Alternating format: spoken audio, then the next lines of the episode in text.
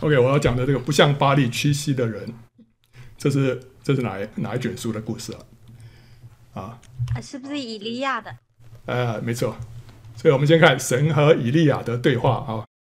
那北国以色列在亚哈王期间呢，灵性十分黑暗堕落。那时候亚哈的妻子耶喜别啊，不仅引进偶像崇拜，他更企图全面铲除耶和华的信仰。杀害耶和华的众先知啊啊，所以他不是只是拜巴力而已，还要杀害耶和华众先知，把耶和华的信仰全面的连根拔除。那这个时候呢，神就使用以利亚啊，借着他一个人的力量呢，跟巴力还有亚瑟拉的八百五十位先知斗法，结果得胜。后来杀了这些先知，扭转了以色列的人心啊啊！圣经里面说他杀了那个四百五十个。巴力的先知，那另外有四百个亚瑟拉的先知没有讲，但是我相信那四百个先知也一起被杀了，因为那四百个亚瑟拉的先知呢，也是以利亚邀请来的。那以利亚把他们邀请来，就没有理由放他们平安的回去，继续危害以色列人，对不对啊？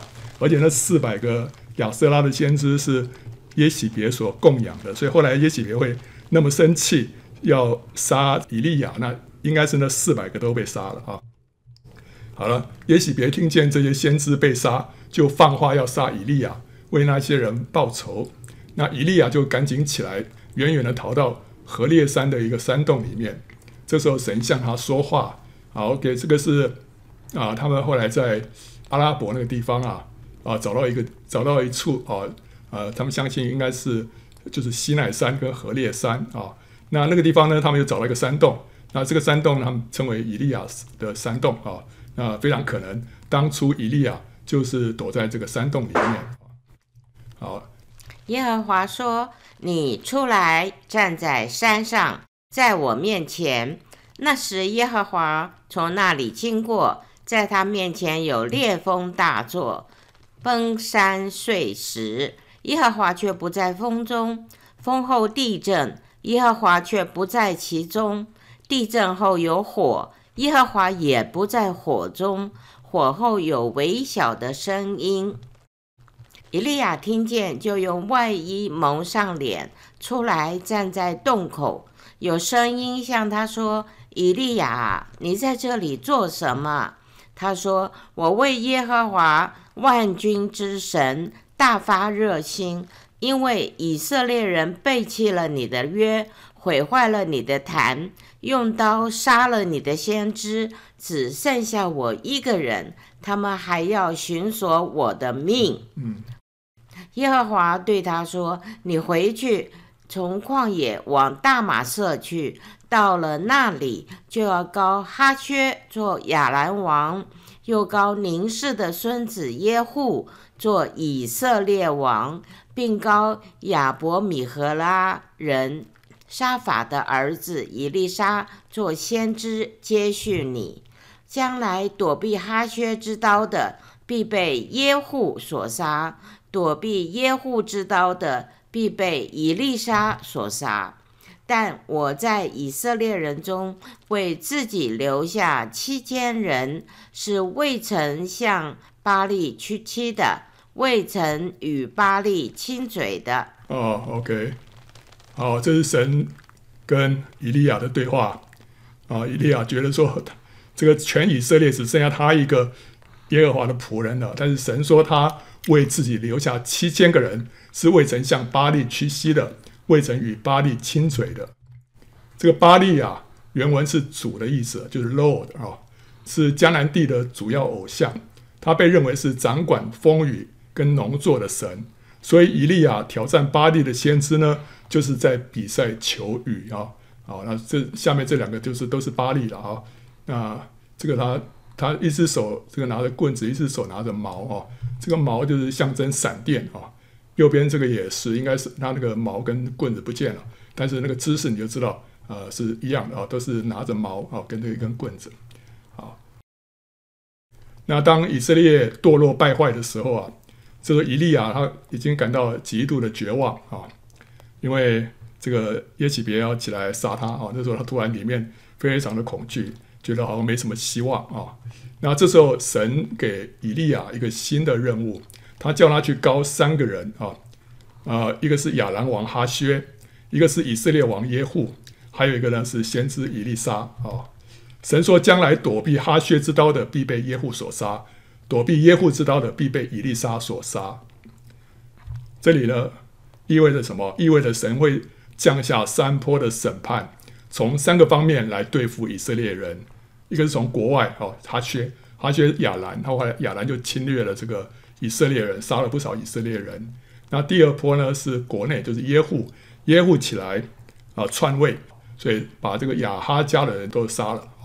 那第三个从以利沙来，那以利沙我们不知道他到底杀了谁，但是这个应该就是从意思是说从灵界，从灵界神会降下这个审判，透过以利沙啊、哦。好，那今天呢，神也要兴起山坡的审判来洁净他的百姓跟教会啊、哦。所以我们如果从这个这个呃这山坡来看哦，我们大概可以想象大概会有哪一些哈。哦一个是天灾的打击，这个出于神的手，对不对？啊，像现在天灾越来越越多啊，然后呢，疫情也非常厉害，那教会都受到影响，对，因为疫情的关系，教会实体的聚会就没有了。那有许多弟兄姊妹们也在这个这一波的这个疫情当中受到感染。那这些事情临到教会是是什么目的？哦，我相信是要要让让人的心觉醒。我觉得这些疫情啊、天灾都是从神来的，目的呢，他也是要洁净他的百姓跟教会，让人的心觉醒，从这个对这个世界，还有对我们过去的这个呃 routine 的这些聚会当中啊，我们要醒悟过来哦。好，那的确也有许多人在这当中觉醒了。那第二个的审判啊，第二波的审判，我相信是司法的检控，是什么呢？讲到人的手会有教会的罪恶会被暴露出来。教会的罪恶被暴露，所以你你看到有一些大教会的牧师有一些不法的事情，现在陆续曝光，对不对哦？所以神要洁净他的教会，啊、一个是从神的手啊、透过天灾；另外一个透过人的手，就是司法啊啊、让这些不法的事情暴露出来，要洁净教会。那第三个从灵界就讲到圣灵的光照，不管怎么样。神一定要透过圣灵的光照，教会才会得到真正的洁净。好，所以我们大概可以想象得出来，大概神要怎么样来洁净他的教会，大概不外乎这几个方向啊。我们看到哈薛，哈薛的意思是什么？哈薛的意思是看见神的人啊。耶户什么意思？耶户的意思是耶和华是他。以利沙什么意思？以利沙的意思是神是拯救。啊，那把这三个名字放在一起，我们可以想到，想到一。想到一个人，不知道大家有没有想起谁？啊，第一个是看见神的人，然后耶和华是他，然后神是拯救，啊啊，我想到摩西啊，这三个名字我们看到摩西的经历。第一个，当摩西在旷野牧羊的时候，他就看到燃烧的荆棘，对不对？他就遇见了神，所以他是一个看见神的人啊。然后呢，接下来神就向他启示自己的名字，说他自己是他是那位。自有永有的，就是耶和华，对不对？所以让他知道耶和华是他。然后接着他就差遣摩西啊，把以色列人从埃及地拯救出来。所以神是拯救啊。OK，所以这这三个人，神要透过这三个人来降一下审判。可是另外呢，神也借了这三个名字告诉我们，他是那拯救者啊。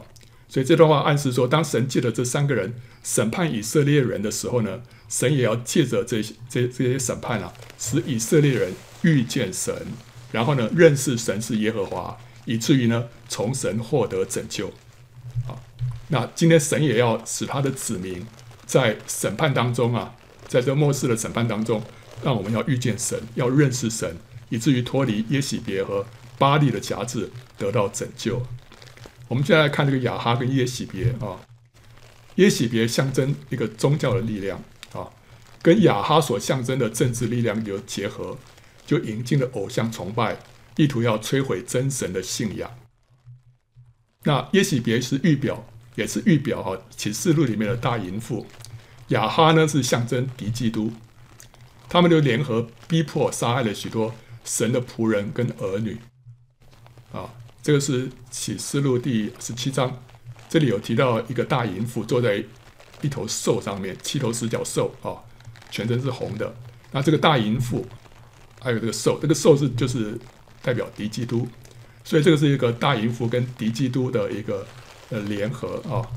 那他说啊，这个我又看见那女人喝醉了圣徒的血和为耶稣做见证之人的血啊。这里就看到啊，这个大淫妇跟敌基督啊，他们联合起来。就杀了许多的神的仆人跟儿女。启示录的七个教会象征教会时代的七个时期啊，里面呢，推雅推拉教会就象征黑暗时期的这个天主教会。那这个教会启示录里面提到他的时候，说他容让耶洗别引进偶像崇拜啊。这个启示录二章十八节跟二十节这么说啊。你要写信给推雅推拉教会的使者。说有一件事我要责备你，就是你容让那自称是先知的妇人耶洗别教导我的仆人，引诱他们行奸淫，吃祭偶像之物。OK，这边我们看到耶洗别又出现了、哦，他在呃列王记里面出现之后，到了启示录里面又出现。然后他出现在哪一个教会？就是推雅推拉教会。那推雅推拉。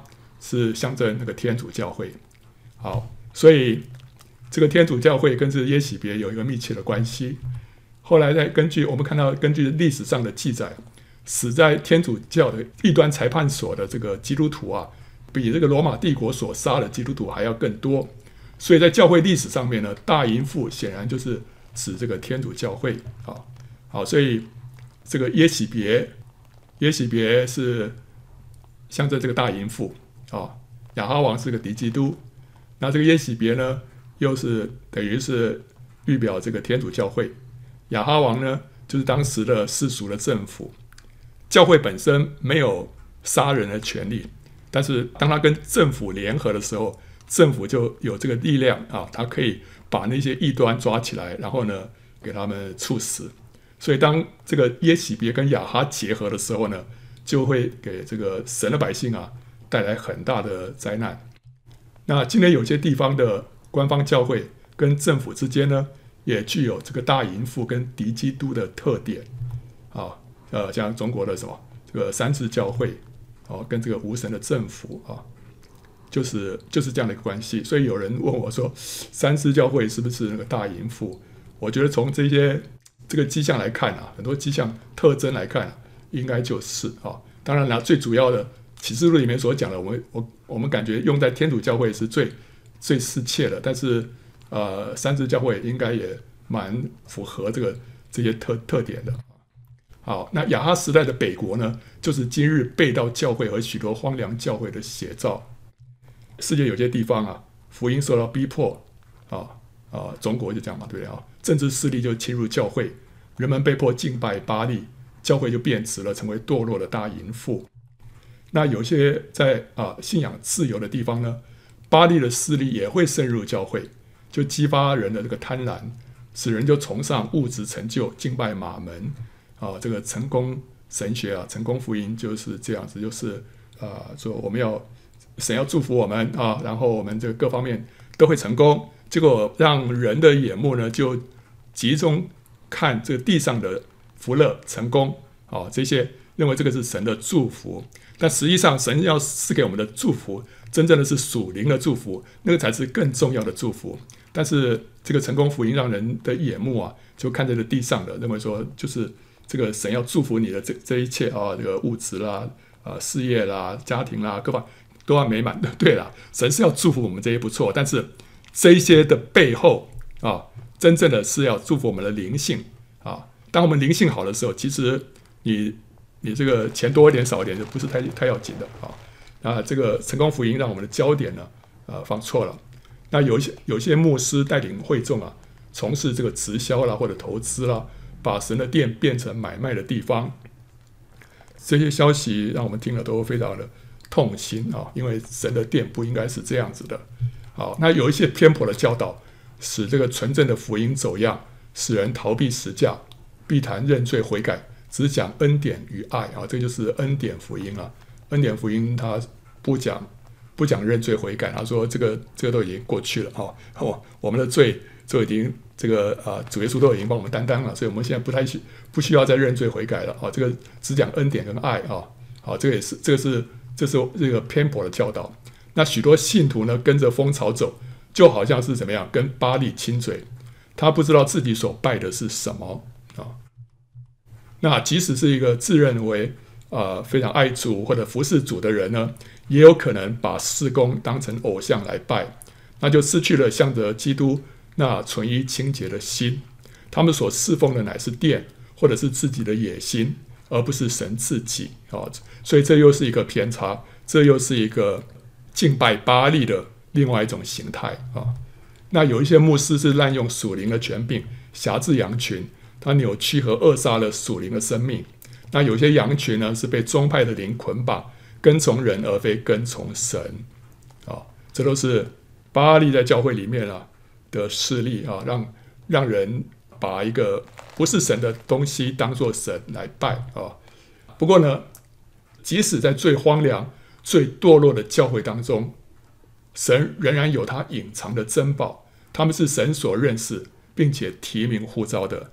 所以在以色列最堕落、最黑暗的时候，神说他依然为自己保留多少？七千个人是没有向巴力屈膝，没有跟巴力亲嘴的啊。所以这些人就是那不向巴力屈膝、不跟巴力亲嘴的那七千个人，他们散布在各个地方，在各个教会当中。他们是神所认识，是真心求告神的人，所以即使在天主教会、在三自教会里面都有那七千人当中的一个啊，两个，有有一些就在当中啊，是神神所呼召、神所拣选的珍宝，他们是得胜者啊。那所以这个这个以西结书啊，第九章啊，这边这么说啊，他向我耳中大声喊叫说。要使那监管这城的人手中各拿灭命的兵器前来。忽然有六个人从朝北的上门而来，各人手拿杀人的兵器。内中有一人身穿细麻布衣，腰间带着墨盒子。他们进来站在铜祭坛旁。啊，这六个人是应该天使，对不对？哈，天使。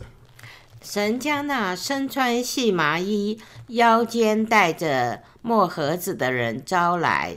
耶和华神对他说：“你去走遍耶路撒冷全城，那些因城中所行可憎之事叹息哀哭的人，画记号在额上。” OK，有一些人啊，在耶路撒冷里面，虽然那个整个城那非常的败坏堕落，连祭司。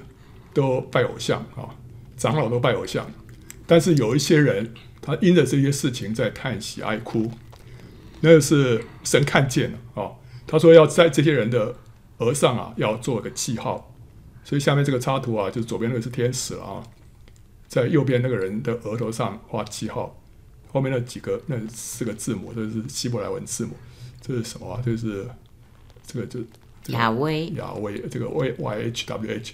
就是神的名字啊，OK，所以神把他的自己的名字写在这个这些人的额头上啊，这些人是属他的啊。然后我耳中听见他对其余的人说：“要跟随他走遍全城，以行击杀。你们的眼不要顾惜，也不要可怜他们，要将年老的、年少的、处女、婴孩和妇女。”从圣所起，全都杀尽，只是凡有记号的人，不要挨近他。于是他们从殿前的长老杀起，从圣殿前面的长老开始杀起。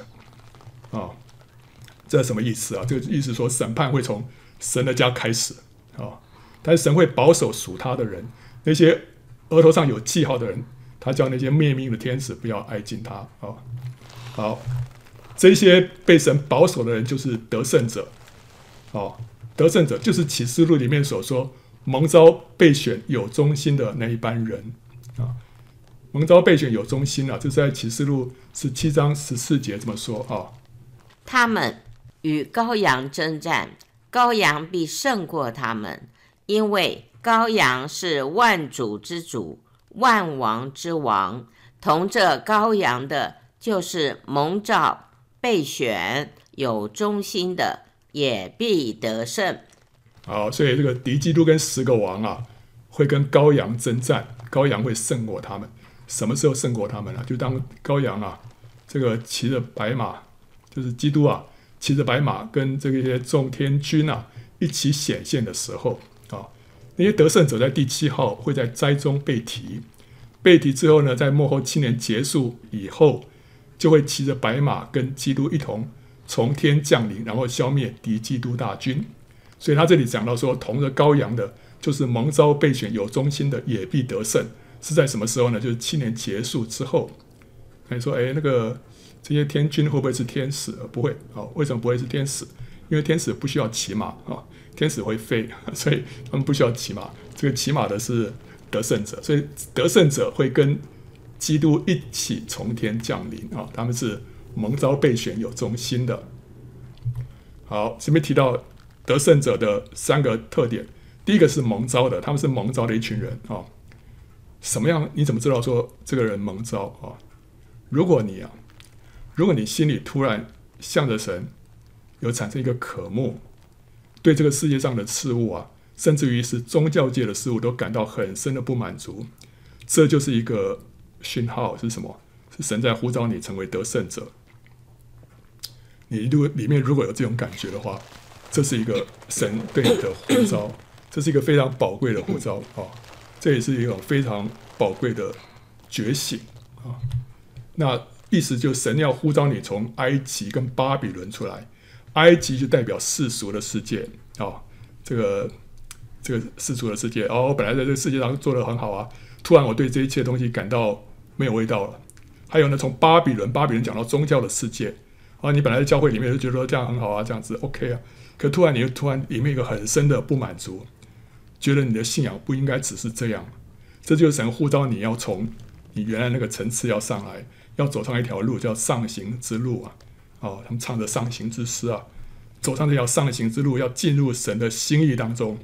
所以这就是一个对得胜者的呼召，对得胜的呼召。呃，基本上今天会在这边看这个视频的人啊，应该可以说都是被神呼召成为得胜者的人，不然的话你不会有心的看到现在啊。所以你你能够看到现在，就表示说你里面已经有那个有那个 desire，有那个有那个渴望啊。所以你要宝贵神赐给你这个渴望，甚至你可以跟神祷告说：主啊，求你让我有更深的渴慕。向着神有一个更深的渴慕，所以神会把这个渴慕啊加给你，这是一个呼召哦。那当你回应神的呼召的时候，你起来快跑跟随他，神就会怎么样？就会亲自点名，他会拣选你，使你进入得胜者的行列当中。这就是备选 chosen 啊、好，从人的角度来看，我们是先蒙招再备选，我们先先先蒙呼蒙蒙的呼召。然后之后我们被被拣选，就像是基甸的三百个勇士一样。基甸的三百个勇士，他们是先蒙招的。积淀在那边吹角，说：“哎呀，敌人来了，我们现在起来啊，好跟随我。”结果那些人听到脚声，他们就就蒙招了。OK，所以他们先蒙招，可是他们响应呼召之后呢，还要经过筛选，好，经过两次的筛选，对不对？啊，先是你们害怕的可以回去了，那第二次让他们到河边去喝水啊，结果那个看他们喝水的这个姿势。然后就筛选到最后剩下三百个人，所以他们先蒙招之后再被选。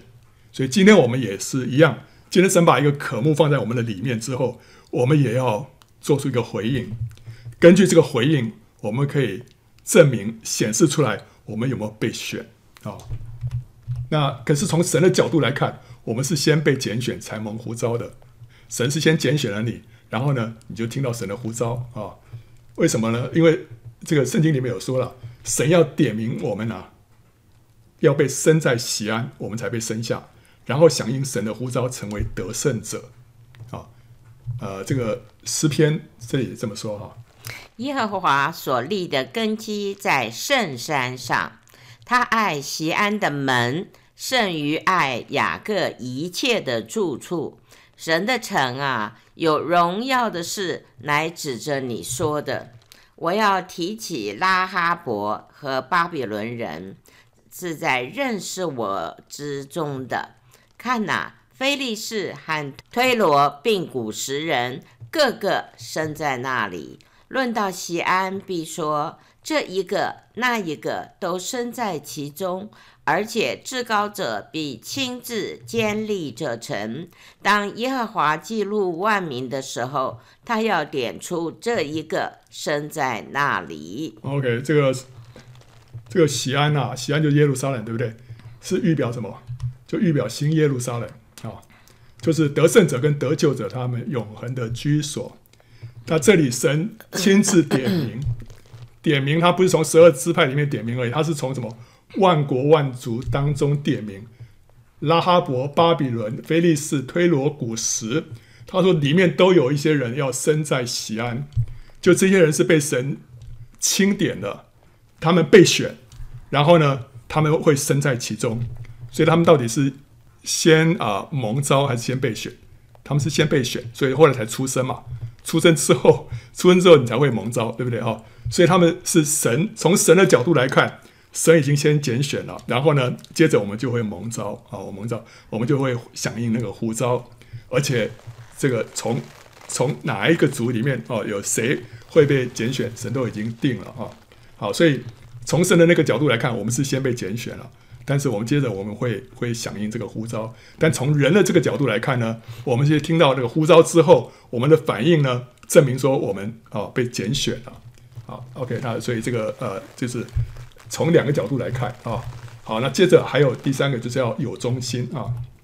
这个有忠心是包括两个方面，一个在工作上，我们要做一个忠心又良善的仆人，这就是忠于神给我们的托付。这个忠心又良善，所以这个有忠心啊，这个 faithful，这个就是忠心又良善啊，是同一个字啊。好，但是忠于托付是讲到什么呢？就是我们善用恩赐，传扬福音，结出工作的果子来。那除了工作之外，另外一方面就是生命。在生命上面呢，我们要忠于我们的信仰，就是要至死忠心、圣洁，没有瑕疵啊。好，那这个啊，这讲到什么？就是说我们要舍己顺服啊，要变化向主，要结出生命的果子来。这是神呼召我们要结出两方面的果子，一个是工作的果子，一个是生命的果子。神创造亚当夏娃的时候，也是要他们怎么样？要要像神啊，另外一个呢，要为神这个管理全地，执掌王权。所以一个也是讲到这个像神，是讲到生命上我们要变化像主。那要掌管这个全地呢，就是要传扬福音，结出工作的果子来啊。好，所以这这两方面就是我们要要有忠心啊。那这个传道书九章八节怎么说啊？你的衣服当时常洁白。你头上也不要缺少膏油。这也是讲了这两方面的忠心。衣服洁白，就表示我们的生活要圣洁，在生命上有忠心。头上不要缺少膏油，意思表示说，我们要常常领受圣灵的浇灌，得着能力来服侍神，在工作上有忠心。好，所以这个就是有忠心。所以你得胜者，我们是蒙召，我们被选，还要有忠心啊。好，那这个。这个以赛亚书六十章哈，第二节这么讲哈，看呐，黑暗遮盖大地，幽暗遮盖万民，耶和华却要显现照耀你，他的荣耀要现在你身上。啊，这个是谁被幽暗黑暗遮盖啊？是万民，对不对？所以不是少数人，是所有的人都被幽暗遮盖。可是神的光会照耀。在一群人身上，这群人是少数的，神的荣耀要显现在他们身上。所以，当大地跟万民都陷在黑暗当中的时候，那时候教会一片荒凉，但神的光却要照在一小群人的身上。这个就是得胜者，得胜者的护照会临到他们，他们突然哇，里面有一个渴慕，里面有个觉醒，因为神的光照在他们里面。然后呢，他们会被什么？会被圣灵充满，他们在灵里面会遇见神。他这里上面说，耶和华要显现，要显现照耀你。耶和华要显现啊，神怎么显现呢？在我们灵里面向我们显现了。神怎么样在我们灵里面向我们显现？显现就是当我们被圣灵充满的时候，神就向我们显现。所以，我们就在灵里面遇见神。然后呢，他的荣耀要现在你身上。所以，神荣耀的同在就会彰显在这些人的身上。哦，你会你会知道说这些人身上有神的同在，因为神的荣耀要现在他的身上。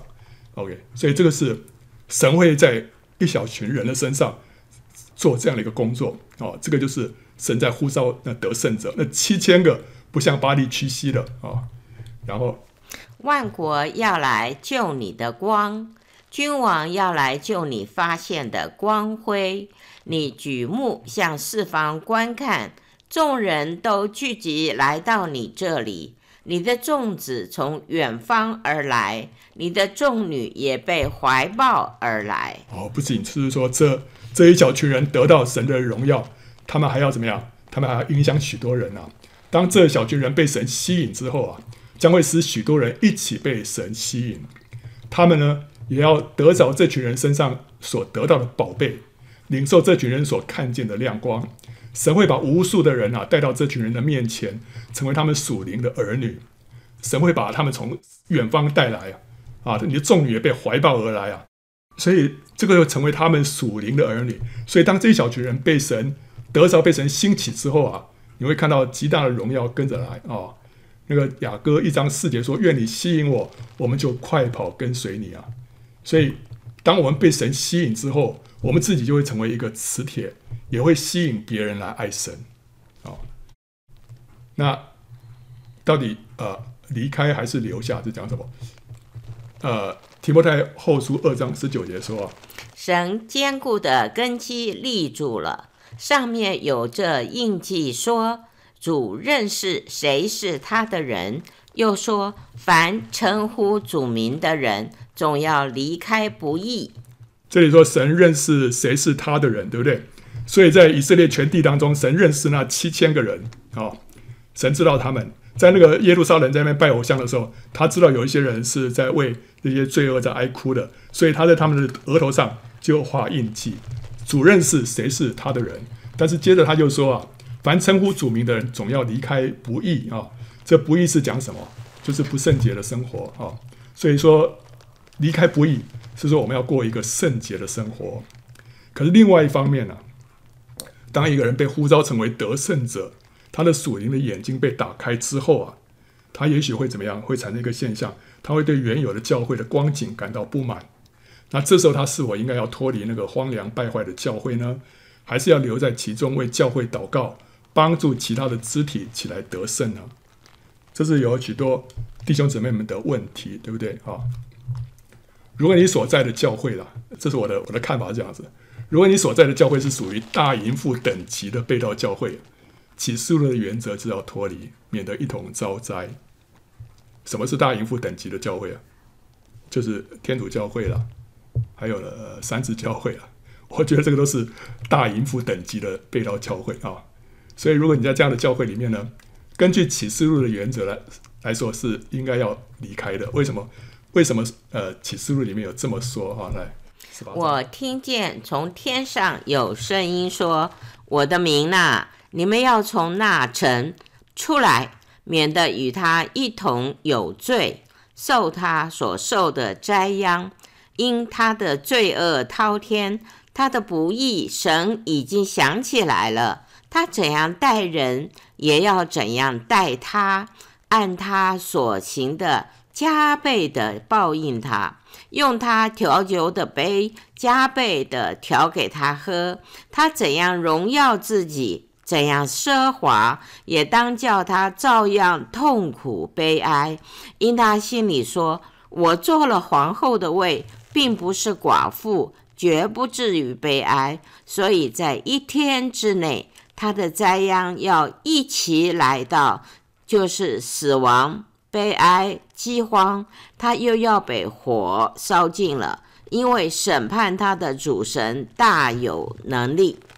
哦，OK，所以，呃，留在留在这个大淫妇这个等级的教会有一个危险，因为神的审判会临到。我们现在已经到了末世了啊，我们已经到了末世了。这个这个审判，神的审判会很快来到。所以他说：“我的名啊，你们要从那城啊，就是从这巴比伦大城，就是大淫妇里面要出来，免得与他一同有罪，受他所受的灾殃。所以那时候神要把这个天火降在所罗玛、蛾摩拉的时候啊，他要他的百姓从里面出来，对不对？那今天一样啊、虽然呢、我们也知道，比方说在在天主教也好，在三自教会也好，里面还是有许多是神的真正的百姓啊，是神的珍宝，是得胜者。那你看，像天主教会那时候说了谁啊？劳伦斯弟兄啦、盖恩夫人啊，小德兰修女啊，这些都是都是非常爱主的，对不对？啊，但是那个时候跟现在又不一样了。我们现在已经到了末末世了，末世了。他说你要出来啊、要出来。所以可以的话呢，应该要出来啊、但问题是说，有时候好像不太容易。为什么？因为对许多人来讲啊，如果你离开现有的教会，可能就没有地方可以去了。因为在现实的环境当中，我们没有多少选择的空间，对不对？呃，对了，因为因为除非如果在中国的话，除非你去家庭教会，但家庭教会啊、呃，如果你不知道说哪一个是比较可靠的，有时候你也很很很为难啊、那如果在国外的话，有的地方华人教会也很少，对不对啊、你这个教会你不满意，你要换到另外一个教会去，也没有教会可去啊、所以好像。没有什么多少选择的空间，所以怎么样，心里头还是不满足，但是又没有可选的。那其实如果教会不是太离谱的话，多少总会提供给人一些灵性或呃成长的机会啊。我们可以从在啊、在里面、啊、学习彼此相爱、顺服、谦卑跟舍己的功课。我们可以在里面操练服侍啊，跟众人一起来见证基督团体的彰显神。这个是我们单独一个人所没办法学到或者是做到的，对，啊、所以你留在一个教会里面，虽然那个教会软弱，或者教会很多的缺陷、很多的不足，但是如果你的灵性在里面还是有成长的空间的话呢，也许神会引导你留下来啊、那也在那边同时，你也可以帮助一些其他的肢体啊、这个我们呃会呃可以来仰望主啊、哦。那所以呢。神不一定说，呃，给有些很软弱的教会，你不一定说是非离开不可。那如果，但是如果说你要留在教会呢，是意味着说你必须要向巴力屈膝，跟巴力亲嘴，要接受一些偏颇错误的教导的话，那你就不如离开。就像是被亚哈那个的家宰厄巴底所隐藏在洞里的那一百位耶和华的先知一样，他们被隐藏起来，他们没办法公开聚会。哦，没有办法公开服侍，但是呢，你如果要公开的话，是一个生命的危险，对不对？哈、要不然的话，你一定要要配合啊、这个当局啊、讲一些他们当局要你讲的话，那你就不如不如离开啊、中国在文革期间啊，教会关闭，信徒都隐藏了，可是教会没有死亡，在文革结束之后，反而更加的兴旺。神会保守他那七千个得胜者啊，好、所以。所以我们在神的真理上面，我们不能妥协啊！我们需要为主站住。如果你在教会里面不容易这样做的话，那就不如离开，对不对啊？那但是如果说还是还是有成长的空间，也许神会让你留下来啊。那啊，如果你的这个环境呢非常艰难，实在是找不到合适的教会，也许你可以找一两个倾心爱主的人一起祷告，一起追求。因为圣经怎么说啊？你要逃避少年的私欲，同那倾心祷告主的人追求公义、信德、仁爱、和平。我们不是单独做基督徒哦，我们一定要有同伴。那但是你要找对同伴，要跟谁啊？要跟清醒祷告主的人一起追求啊、不要跟那爱世界的了，不要跟那属肉体的，对不对？那个对你的灵性没有帮助。你要跟那清醒祷告主的人一起来追求啊！啊，一起祷告，一起来学习生命的功课啊！然后，而且耶稣怎么说？他说：“无论在哪里啊，有两三个人奉我的名聚会，那里就有我在他们中间。”这意思就是说，这两三个人就构成教会。你构成教会的，就拥有教会的权柄，可以奉主的名捆绑仇敌，可以奉主的名释放灵魂，在地在地呃在地上的为主执掌王权，这是教会有的权柄。当你一个人祷告的时候，可能还比较弱；但是当两三个人一起的时候，这这里头会释放出教会的权柄出来。所以不要轻看说两三个人的聚集，在神的眼中就是教会啊。所以这两三个人同心合意的祷告，就会看见神在他们的家庭、亲友跟社区当中做工，施行拯救，彰显荣耀。所以在被迫害的一些区域啊、地方啊，也许公开的聚会不是那么容易，但是信徒还是可以私底下有交通，私底下有联络。OK，在这当中，神会彰显他自己的荣耀。那对于那些真正寻求神、跟随神的人而言，神一定会给他明确的引导，也让他在神所指示的地方做一个得胜者。所以你到底是要离开一个现有的教会，还是要留下来？哦，继续这个为主得胜，神一定会清楚的引导。哦，所以你要自己来祷告仰望主。如果你是有幸啊，可以在一个教会当中继续的成长，可以在当中配搭服侍，那你就要忠心。但是你需要留意，必须要服侍到神的刺激。而不是只是投注于工作，我们敬拜是要向着神，我们聚会是要向着神，我们服侍也是要向着神。凡事我们都为神而做，而且是跟神一起做，让神自己心满意足。我们不应该因为忙着照顾人所指派的葡萄园，却忽略了自己内心的葡萄园。我们不可以丢弃玛利亚那上好的福分，忽略了安静倾听神的声音。而落入马大的忙乱当中，所以在雅歌一章六节怎么说？我同母的弟兄向我发怒，他们使我看守葡萄园，我自己的葡萄园却没有看守。啊，如果你在你目前的教会当中啊，呃，有服侍的机会，但是呢，你就呃衷心的服侍，但是要注意的就是你自己有一个葡萄园，一定要先看守好。这个自己的葡萄园是什么？就是内心跟主之间的交通，这东西不能中断。你要先先顾好内心的这个葡萄园，你再去做其他的那些事情，你才会有重组来的恩膏跟能力。这个圣经里面有三个打水的勇士啊。当大卫从非利士王亚吉那里逃出来的时候啊，他到了亚杜兰洞，那时候有四百个人来投靠他。这些人是什么？这些人是受窘迫的，是欠债的，是心里苦恼的。然后呢，大卫就做了他们的头目啊。大卫当时可能写下了诗篇十六篇，里面他说啊，论到世上的圣民，他们又美又善，是我最喜悦的。这世上的圣民是谁啊？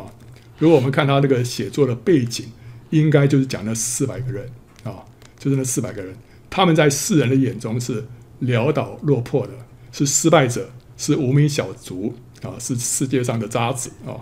可是，在大卫的眼中，却是他所喜悦和宝贵的一般人。他说：“他们又美又善，是我最喜悦的。”这是圣灵透过大卫说的话。所以，实际上是谁喜悦这些人啊？是神。神说：“这些人又美又善，是我最喜悦的。”他说：“这这些人有什么好？欠债的，呃，这边跑来这边啊，讨讨讨债啊。”还有这个窘迫的哦，心里苦恼的啊，心里苦恼，搞不好这个家庭破碎啊，对不对？哦，出了很多问题的。可是啊，在神的眼中，他们是又美又善啊。为什么？因为他们来跟随大卫啊。这一些人啊，他们一路就跟随大卫，后来成为大卫的勇士，帮助大卫得国。他们就是预表跟随基督的那一班得胜者啊。这边得那么那班得胜者。本来在这世界上是潦倒落魄的，但是呢，在大卫的手中被调教起来，成为勇士啊！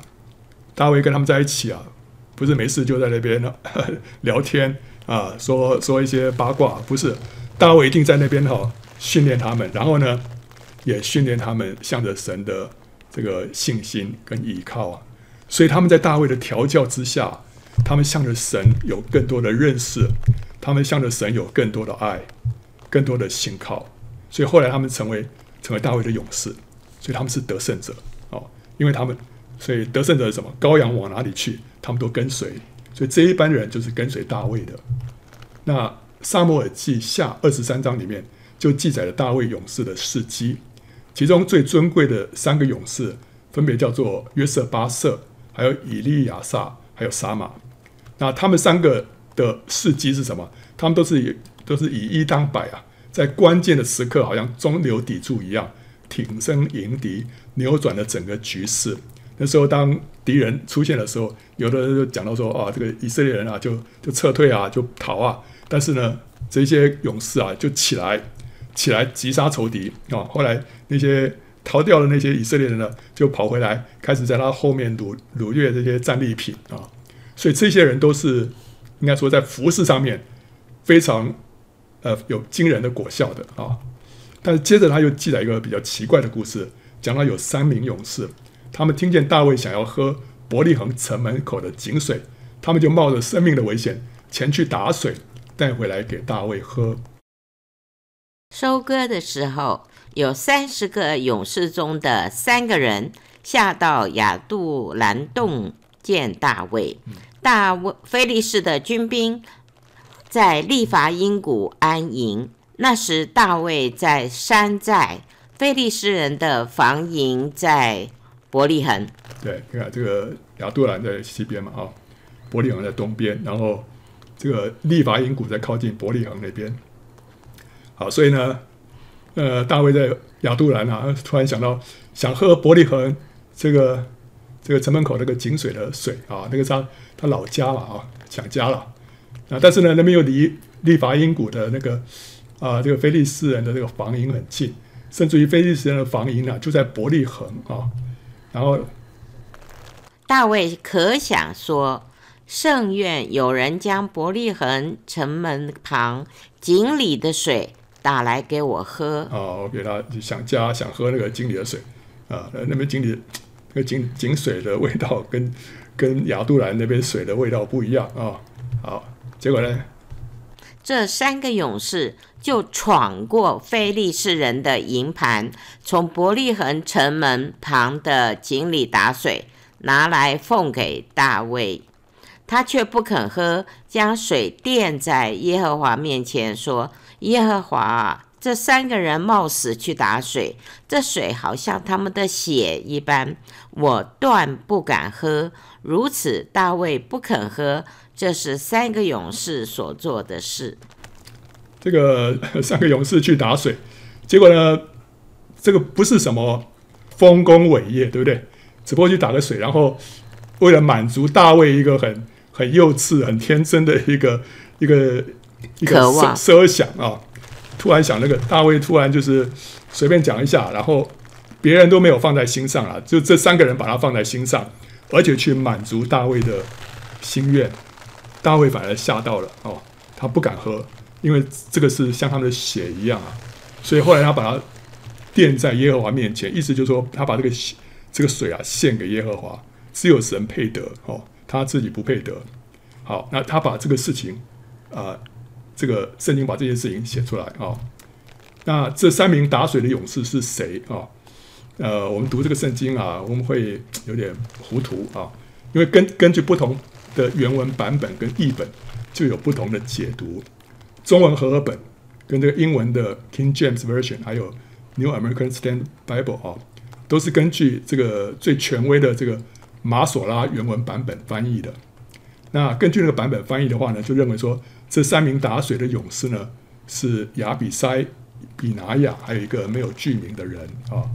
但是另外中文的这个吕正中译本，还有英文的这个 NIV 啊，还有 Revised Standard Version，还有 New 啊，Living Translation 啊，这几个版本都是根据另外两个希伯来原文的版本，还有叙利亚的版本来翻译的。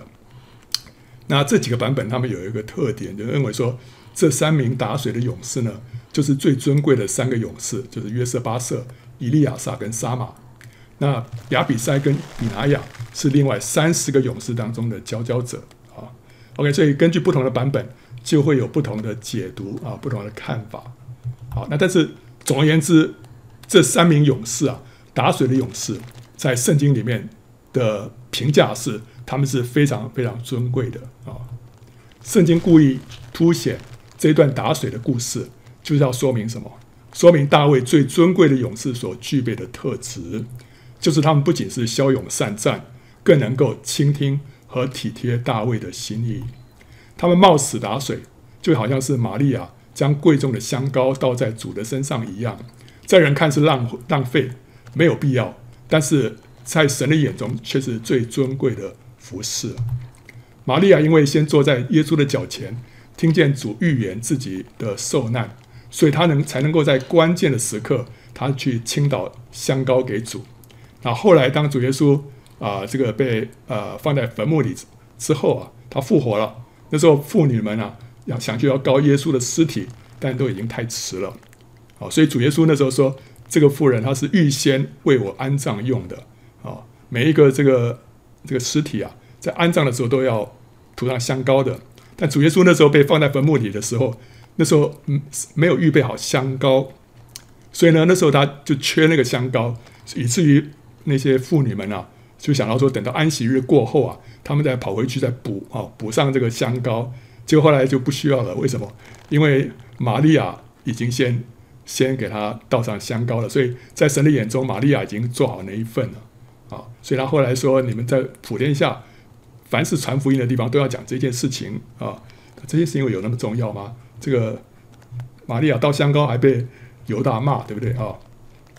这三名勇士啊，他们这件举动啊，去打水这个举动啊，是把大卫的心声听进去，以至于他们的侍奉是真正坐在大卫的身上，就跟玛利亚的那个侍奉是真正坐在主身上一样。我们看比较一下大卫的三个勇士跟伯大尼的玛利亚。大卫的三个勇士是他们，他们去取水给大卫；伯大尼的玛利亚呢，是倒香膏来抹主。大卫三个勇士，他们所打来的水呢，是贵重，贵重到一个地步，大卫不敢接受。玛利亚倒的香膏也是非常的贵重，贵重到犹大认为说是枉费啊，怎么怎么浪费呢？啊，怎么会倒在耶稣身上？他认为浪费啊。那这三个勇士，他们听见了大卫的心声啊。别人不在意，但他们三个非常在意，他们就就照着大卫的心里面的话去行动。那玛利亚呢？她是坐在主的脚前听主，所以她听见主说他即将要受难，所以他就知道说他要抓住他的机会啊，要为主身上在主身上倒香膏。三个勇士啊，他们不仅有战功，另外呢，很重要的，他们体贴大卫。玛利亚呢，她也要有，她有服侍。同时呢，要体贴主的心，这就告诉我们说，我们我们的原则，对不对啊？我们不仅要服侍，我们更要体贴主的心啊。所以这三个勇士，呃，他们可能也是就是有非常彪炳的战功啊。但是他同时写这个打水的故事，让我们知道说，除了战功之外，更重要的你要体贴体贴神啊。所以结果他们就成为尊贵的勇士。那玛利亚呢，她的这个行为呢，要被到处传扬啊。好，所以这两个都是讲到同样的原则，要怎么样？要去听啊。所以当神向以利亚显现的时候，他不是在裂缝当中，也不是在地震当中，也不是在火中，乃是在什么？在微小的声音里面。神在微小的声音里面向以利亚显现，这告诉我们什么？成为一个得胜者，我们必须要学习安静在神的面前，在微小的声音当中听见神。按着神的心意来服侍神，我们自己呢，也要成为一个卑微的人。这打水的三个勇士到底是谁？好像没有一个肯定的答案。但这也许就是圣经所要表达的什么，就是说他们是无名的得胜者，是谁不重要，他们所爱的大卫才是重点。所以我们读圣经读来读去，这三个人到底是谁啊？圣经没有给你一个明确的答案。就是要让你知道，说他们是谁不重要，不重要，他们是无名的得胜者啊、他们的尊贵在于他们的卑微无名，始祖被高举。他们越是卑微无名，他们越尊贵啊、所以约翰福音三章二三十节，施洗约翰他这么说了：“他必兴旺，我必衰微。”我们读中文，我们就感觉说：“哦，他一定会兴旺的了。”我一定会衰微啊！我我读了读起来，我好像感觉是这个意思。但是你看英文的话，不是这样。英文怎么说？He must increase, but I must decrease。他必须兴旺，我必须衰微。不是说他一定会兴旺，我一定会衰微，不是的，是说他必须要兴旺，我必须要衰微。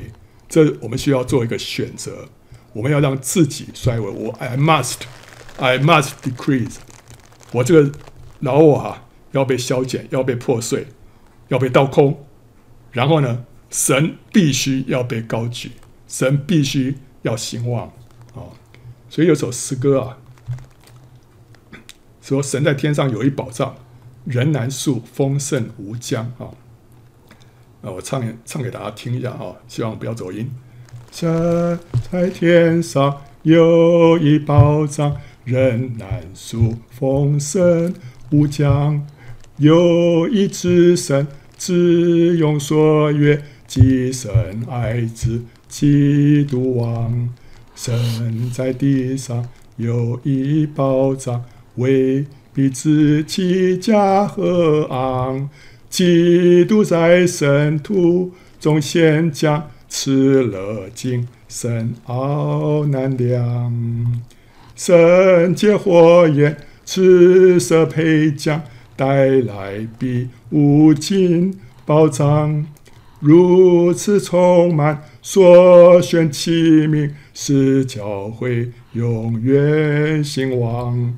神亲自荣耀高天上。充满众器皿无量，一气丰富，莫测之爱，永充满，渴慕心肠。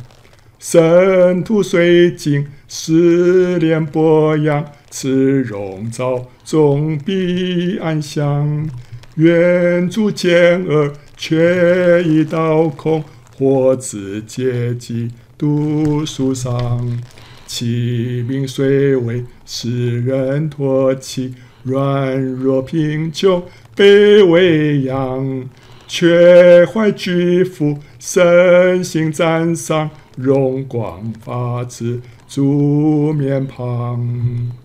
愿恶更加倒空平庸，更卑微隐蔽无名，但更圣洁。作神器皿，为基督充满而终，在无尘世这次光荣，在无老我是朦胧，好传扬他奇妙故事，充满主因一道空。这个这诗歌啊，这个是这是个。最后这这一节第一句啊，愿尔更加倒空平庸，更卑微隐蔽无名。这这段话那时候 Joey 在唱的时候，那时候他年轻的时候很年轻，大概是信主不是太久，对不对？那时候大学哦，我大学毕业，那时候对人生充满了这个理想抱负。他唱到这句，他就非常的不阿门啊。他说：“哈，什么？我们要平庸？”卑微、隐蔽、无名，这根本是完全是跟他的人生观是完全相反的事情。我们怎么可以说我们要更加的平庸、更加的卑微、更加的隐蔽无名呢？对不对？我们要出人头地啊！哦，我们要杰出啊！我们要这个出类拔萃啊！对不对？哦，怎么？但是后来发现啊，神带领我们走路啊，真的是这条路啊，让我们更加的倒空啊，啊，平庸啊，卑微、隐蔽、无名啊。这个是，这个是属灵的上行之的道路啊。我们灵灵里面往越往上，我们就会越加的平庸、卑微、隐蔽、无名。但是我们越有名啊，我们越越越越越风光啊，我们反而是在灵里面是走下坡路，对不对？啊，所以他说，但是我们要更加的圣洁，做成器皿，唯有基督啊，充满在我们的里面啊。没有尘世这次光荣啊，没有老我死朦胧啊，啊、所以你看他前面又讲说啊，这个器皿虽为世人唾弃啊，软弱贫穷卑微一样啊，但是什么？却怀巨富啊，神心赞赞赏啊，荣光发自主面庞啊。这首诗歌其实我觉得每一每一节啊，都是讲到很深的这个生命的经历啊，对不对？我们真的里面有一个巨富啊，真的是，呃，人家不知道啊，我们里面有一个有一个有个有个这个有个珍宝啊，有个宝贝啊，是不晓得人家所不晓得，但神心赞赏，神心赞赏为什么？因为这个基督在我们的里面，然后我们我们这荣光是从主的脸上发出来的，啊啊，所以上面也说圣徒虽经试炼波扬啊，这荣召啊终必安详，愿主见而却已到空，活之皆基督树上啊。就是连在基督的身上，这是这样的一个生活，这样的一个生命啊、OK，好，所以这就是那七千个得胜者。那七千个得胜者是被神所隐藏的，是被神藏在他的手印底下的，这是神所隐藏的人呢。哦，这也是神自己认识他自己所呼召拣选的人。我们要成为这七千个人当中的一个，对不对？我们要成为神他心中的那些又又美又善的那个圣明啊，是神所喜悦的啊、所以我们要我们要宝贵在我们里面那种那种呃渴慕不满足的感觉。我说主啊，我要更多被你得着，我要更多的得着你，你要你一定要更多的充满我，对不对？我们要起来。回应这个呼召，要得着神所从上头呼召我们去得的那个奖赏啊！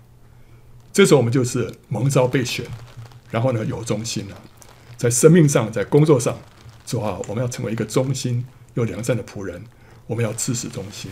哦，OK，好，欢迎到圣经简报站观看更多相关的视频，还有下载 PowerPoint 档。